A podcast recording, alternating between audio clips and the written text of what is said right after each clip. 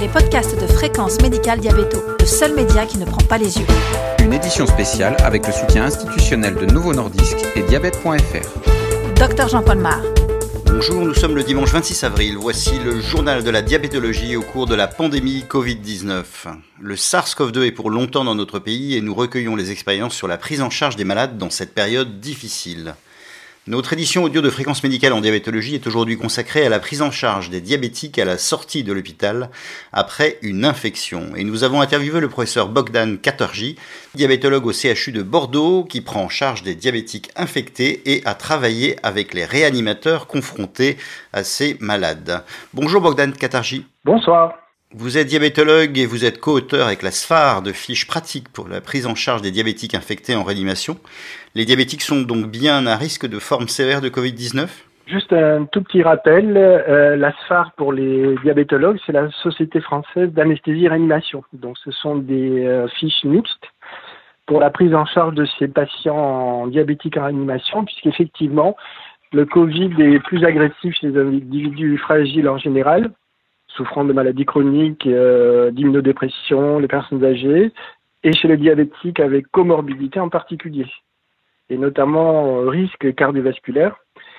Et bon, ben, pour rappel, mais là je reste sur les sentiers battus et rebattus actuellement, euh, ça multiplierait, enfin le fait qu'on soit diabétique en réanimation multiplie par 2 à 4 le, le risque de décès.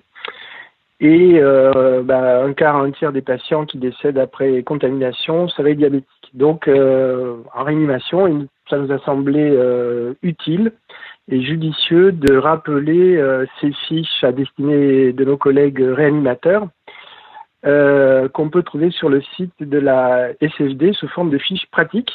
Et ce sont des fiches, je le rappelle, qui sont faites au nom de la SFD et du sous-groupe cœur et diabète.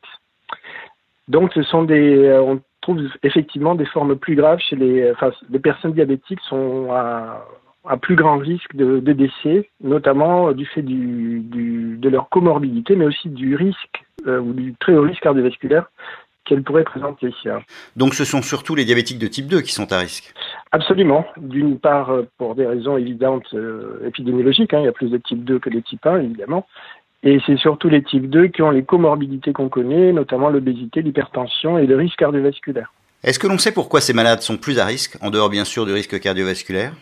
Donc à ce stade, on a des hypothèses. On sait euh, de façon assez ancienne que l'élévation de la glycémie altère le système immunitaire et donc rend par définition les gens plus vulnérables aux maladies infectieuses et qu'en outre, les infections peuvent inversement déséquilibrer euh, les glycémies et donner en réanimation des hyperosmolarités, mais également des acidocétoses dans les types 2, notamment les types 2 un peu, entre guillemets, euh, anciens. Enfin, ce qu'on peut dire également, c'est que, bien évidemment, la personne obèse euh, sont, est plus difficile à prendre en charge en réanimation du fait de, son, de sa masse corporelle, de son syndrome restrictif. Et voilà les, euh, les principales euh, causes que j'aurais tendance à, à rappeler ici. Qu'est-ce qui se passe pour un diabétique lorsqu'il est hospitalisé en réanimation? On arrête tous ses traitements? Alors voilà, on a fait ces fiches puisqu'il existe une similitude entre la réanimation chirurgicale en péro-opératoire et la réanimation médicale qui est actuellement euh, d'actualité. Donc on fait la même chose, c'est-à-dire qu'on arrête tous les traitements avec quelques petits rappels pour nos hum, collègues anesthésistes réanimateurs, c'est que par exemple quelqu'un qui a un, un analogue du GLP1 euh, notamment hebdomadaire doit être considéré comme euh, étant un estomac plein pour l'intubation, par exemple. Donc on arrête tous les euh, tous les traitements et on met les personnes euh, évidemment pendant qu'elles mangent pas sous traitement par insuline soit IV soit par voie sous-cutanée. ce qu'on rappelle dans nos fiches, c'est qu'il faut absolument essayer d'éviter ce qu'on appelle des sliding scales, c'est-à-dire adapter, courir après la glycémie, puisqu'on la rattrape rarement dans ce contexte du fait de l'infection et de l'insulino-résistance. Est-ce que l'on connaît l'évolution de ces malades en réanimation, tant du point de vue du poids que de l'état pancréatique, rénal et cardiovasculaire? Je ne suis pas le mieux placé là pour répondre, parce que, enfin, sur le plan en fait pratique, parce que comme vous savez, je suis à Bordeaux, donc le sud-ouest a été peu impacté. Mais de façon générale, ce qu'on peut dire et ce qui a été rapporté, c'est qu'ils perdent une dizaine de kilos. Bien évidemment, c'est pas que de la masse grasse, il y a aussi du, du muscle.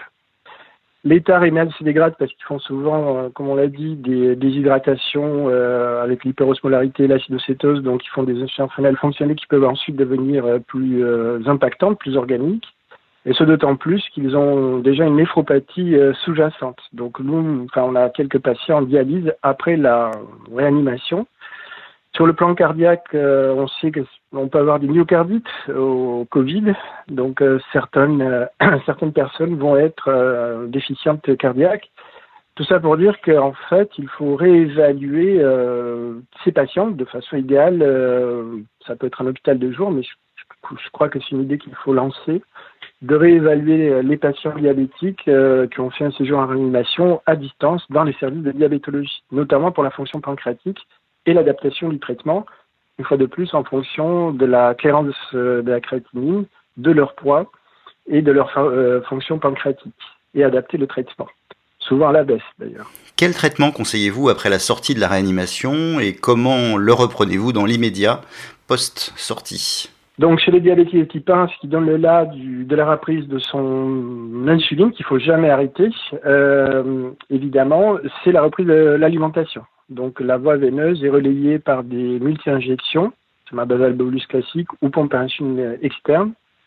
Dans le type 2, bah, évidemment, le traitement est à revoir par euh, tous les collègues diabétologues euh, en fonction de l'évolution du poids mais aussi, il ne faut pas oublier qu'il y a toujours euh, éventuellement avant un risque cardiovasculaire. Et par exemple, les analogues du GLP1, euh, si le poids le permet, euh, peuvent être, peuvent rester utiles parce qu'on sait qu'ils ont des, enfin, que le récepteur du GLP1 est exprimé également dans les vaisseaux avec une diminution de la pression artérielle, des battements, de, des pulsations, et il y a également une diminution de l'inflammation. Donc tout ça pour dire qu'en fait, si on peut, il faut toujours continuer à tenir compte du risque euh, sous-jacent chronique, euh, même s'il y a eu un épisode aigu. En pratique, cela veut dire que l'on reprend progressivement les traitements des diabétiques de type 2 et bien sûr en fonction de l'état rénal? Exactement.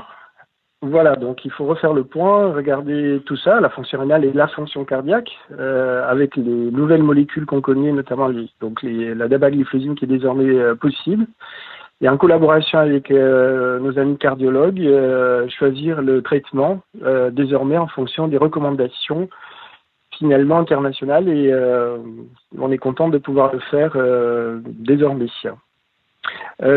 J'ajouterais qu'il faut tenir compte du poids et surtout et surtout éviter les hypoglycémies après cette, cette phase aiguë. Donc les sulfamides hypoglycémiants, bien évidemment, sont si possible à, éviter, mais ça c'est plus un message à faire passer peut-être aux généralistes. Quelles sont parmi les antidiabétiques les molécules qui vous paraissent les plus intéressantes dans ce contexte? Alors, il y a eu un papier sur les IDPT4 qui peuvent avoir un effet protecteur, qui sont à, envisager éventuellement. Et euh, les analogues du GLP1, s'il y a toujours, euh, si le patient est plutôt ischémique et toujours en surpoids après son séjour en réanimation.